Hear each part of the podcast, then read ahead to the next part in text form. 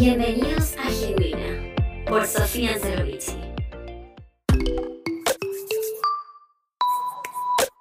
Hola chicos, ¿cómo están? Bienvenidos al episodio número 5 de Genuina. El día de hoy hablaremos sobre las oportunidades. Vivimos en una sociedad donde construir confianza demora meses o años y solo hace falta un error para perderla, para romper eso que te demoró tanto en construir. Las oportunidades son momentos oportunos, ciertos y exactos para realizar algo o conseguir algo. Cuando nos ofrecen una segunda oportunidad, saltamos de alegría porque es un momento para realizar lo que quizás no lograste por haber fallado o por conseguir eso que la primera vez no lograste. Una segunda oportunidad es como un nuevo comienzo, una página nueva para el nuevo capítulo de quizás incluso un nuevo libro. Para quien realmente deseaba lo que no logró en la primera oportunidad, la segunda significa todo. Pero ¿por qué la valoramos tanto? ¿Por qué valoramos tanto la segunda oportunidad? En una clase de economía en la universidad aprendí que una de las razones por las cuales se le determina un valor más elevado a algo es debido a la escasez de ese producto. No vale lo mismo una Coca-Cola en el Walmart al lado de, de la fábrica de Coca-Cola que lo que vale una Coca-Cola en el desierto. Cuando algo es escaso, tiene más valor y las segundas oportunidades son escasas. El otro día estaba pasando el rato en Instagram cuando vi un post que decía, la primera oportunidad se da, la segunda se gana y la tercera no existe. Este fue uno de esos posts que tú ves y, te detienes a pensar. Mucha gente los comparte y dice, wow, sí, yo me identifico porque yo no voy a dar más oportunidades. Pero de verdad, yo vi ese, ese post y yo me puse a pensar en la profundidad de lo que eso está diciendo. Eso quiere decir que la primera oportunidad se nos da porque es el primer intento, ¿verdad? No se sabe nada aún. Hace falta que falles o le atines para entonces ver si eres lo suficiente como para no necesitar otra oportunidad o si eres digno como para merecer una segunda. Si no pasaste la primera, la segunda te va a tocar ganártela. Por tus propios medios y acciones tendrás que trabajar para ganártela. Ah, pero espérate, si fallas en esa también, se acabó ahí. No más oportunidades. Game over. Mucha gente comparte esta postura ante las oportunidades. Este es un equipo, si estuviéramos hablando de, un partido de fútbol, este es un equipo del cual todos quisieran ser parte, todos quisieran jugar de este lado de la cancha, porque a todos nos han fallado alguna vez y nadie quiere estar dando segundas, terceras, cuartas, quintas, mil oportunidades a alguien que sabes que te va a seguir fallando, ¿verdad? Y si quieres ver qué es lo que dice la Biblia acerca de fallar, te invito a escuchar el podcast eh, anterior, creo que hace dos podcasts atrás, se llama Hablemos de confianza. So, después de este te vas a escuchar ese, ¿ok? Pero sí, la mayoría del mundo pudiera decirse que está de ese lado de la cancha. No es fácil dar oportunidades, no es fácil recibir oportunidades. Como lo dijimos antes, son escasas. Pero al parecer, no todo el mundo es igual. Hay uno que en vez de darte la espalda y decirte game over, te da la mano y te dice reconciliémonos. Vamos a Miqueas 7:18. Y dice así: Especialmente se complace en la misericordia. ¿Qué Dios como tú? Que perdona la maldad y olvida el pecado de su pueblo, es decir, de sus hijos. No retuvo para siempre su enojo, porque se deleita en amor y misericordia.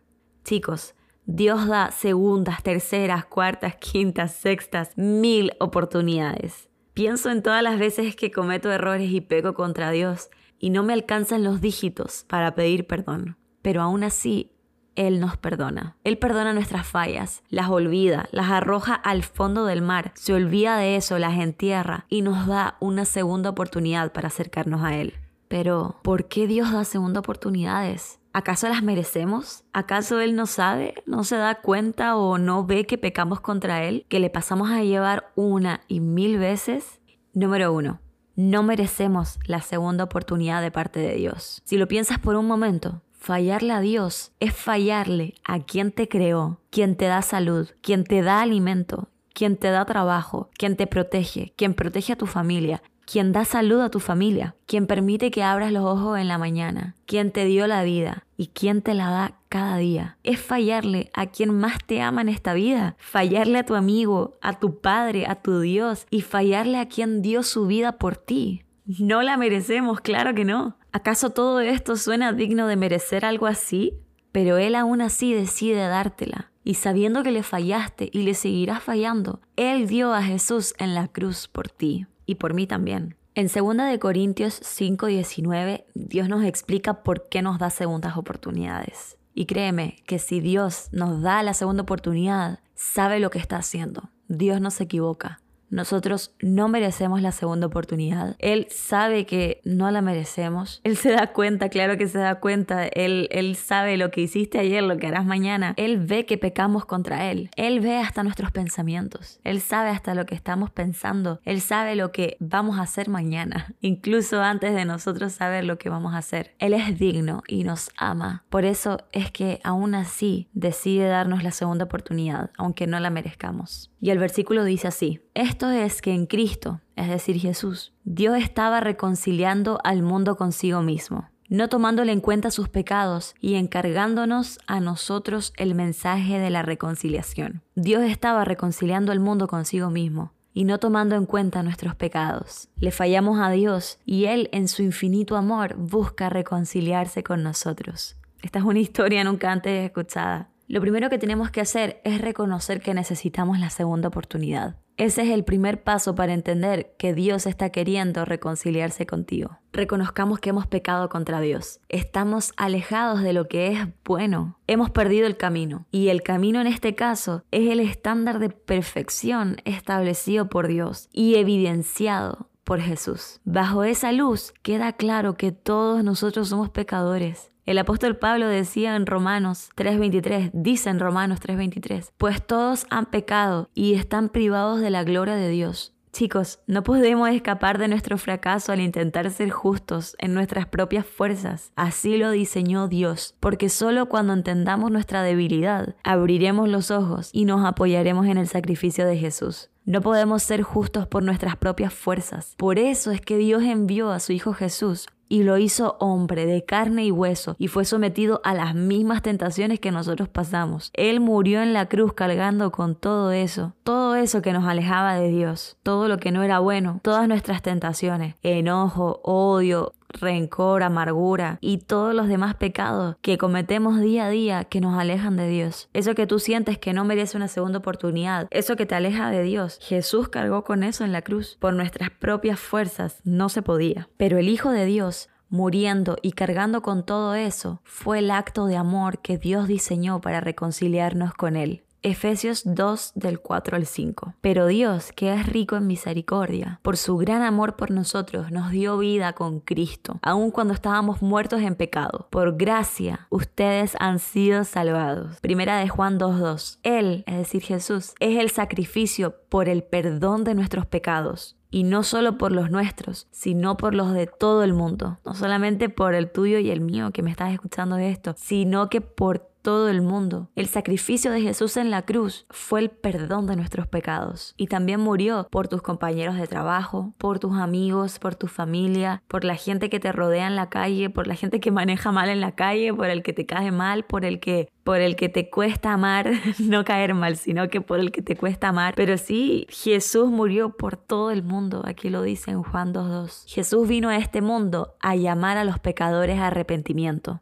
El diseño de la segunda oportunidad de Dios es así, reconocer que hemos pecado y que estamos muy alejados de la gloria de Dios. Mateo 9:13 lo que pido de ustedes es misericordia y no sacrificios, porque no he venido a llamar a justos, sino a pecadores. Entonces ahora que ya entendemos que, por nuestro propio medio no hubiéramos podido reconciliarnos con Dios, que estábamos muertos en nuestros pecados, que estábamos en el camino equivocado, que estábamos ya demasiado alejados de Dios y era imposible que por nuestras propias fuerzas, nuestros propios actos, nuestros propios medios, nos pudiéramos reconciliar con Él, entendamos la segunda oportunidad que Dios nos está dando, recibámosla, entendamos que él quiere reconciliarse con nosotros, que Él envió a su Hijo Jesús para que cargara con todo eso que nos alejaba de Él. Lo envió a este mundo para que pudiera vivir en carne propia todo lo que nosotros vivimos. Jesús era Dios, pero era hombre. Vino en la tierra siendo hombre. Él sintió todo lo que nosotros sentimos. Jesús vino a este mundo a llamar a los pecadores a arrepentimiento. Él no vino por los él no vino por los que no lo necesitan, por los que viven su vida perfectamente y lo están haciendo bien y hacen el bien y, y no necesitan de Dios ni de Jesús ni nada de eso porque ellos son suficientes dentro de su bondad. Él vino a llamar a los pecadores a arrepentimiento. Por eso es importante reconocer que somos pecadores, porque Él vino a llamar a los pecadores y no a los que no se han dado cuenta o no reconocen que lo son. Recibe y entiende la segunda oportunidad que Dios te está dando. Entiende que Él te dio la oportunidad porque te ama y porque es justo. No fue un error. Vamos a Salmos 89, 14. Justicia y juicio son el cimiento de tu trono. Misericordia y verdad van delante de tu rostro. Miqueas 7:18. ¿Qué Dios hay como tú? que perdona la maldad y pasa por alto el delito del remanente de su pueblo. No siempre estarás airado, porque tu mayor placer es amar. Dios te está dando una segunda oportunidad porque te ama. Él ya hizo todo. Él cargó con tus pecados. Él está estirando la mano. Solo debes tomarla. Aceptar eso que Él hizo.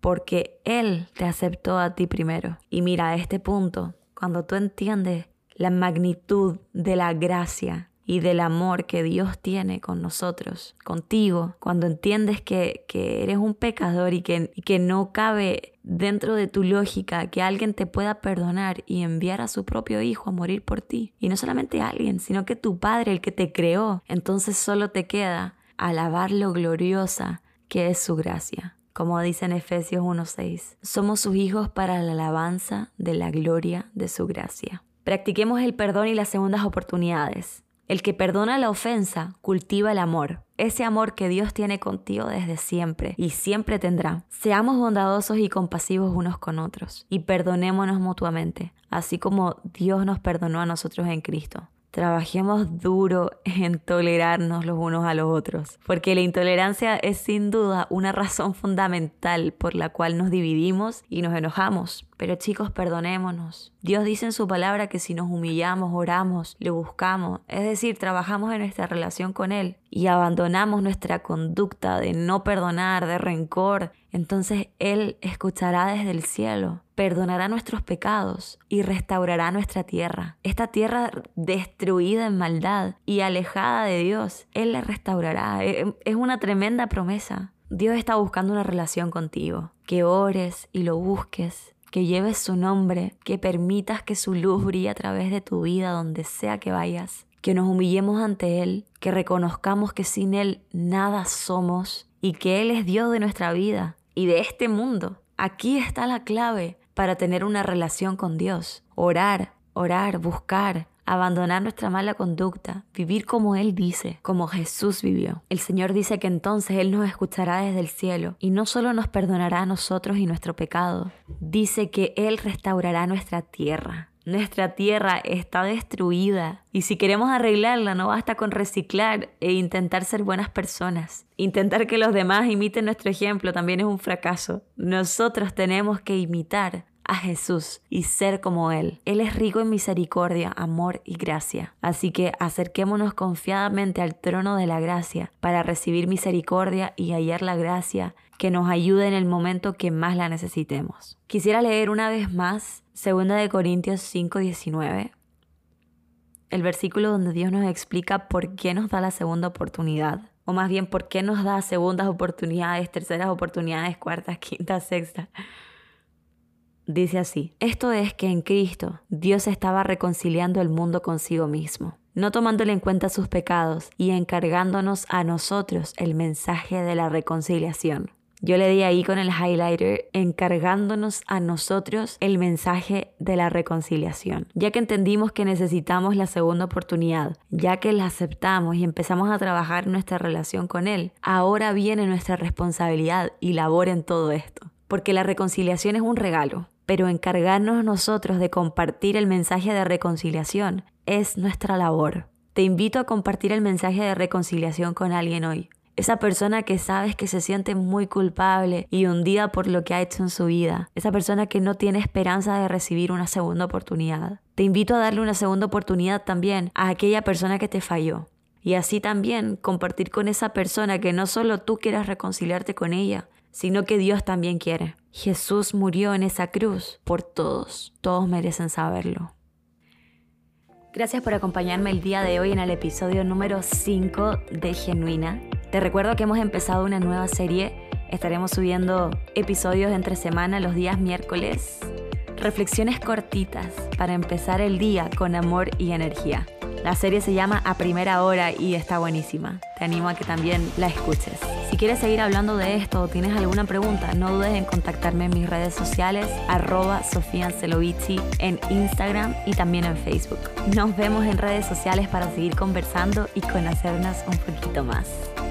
Bye.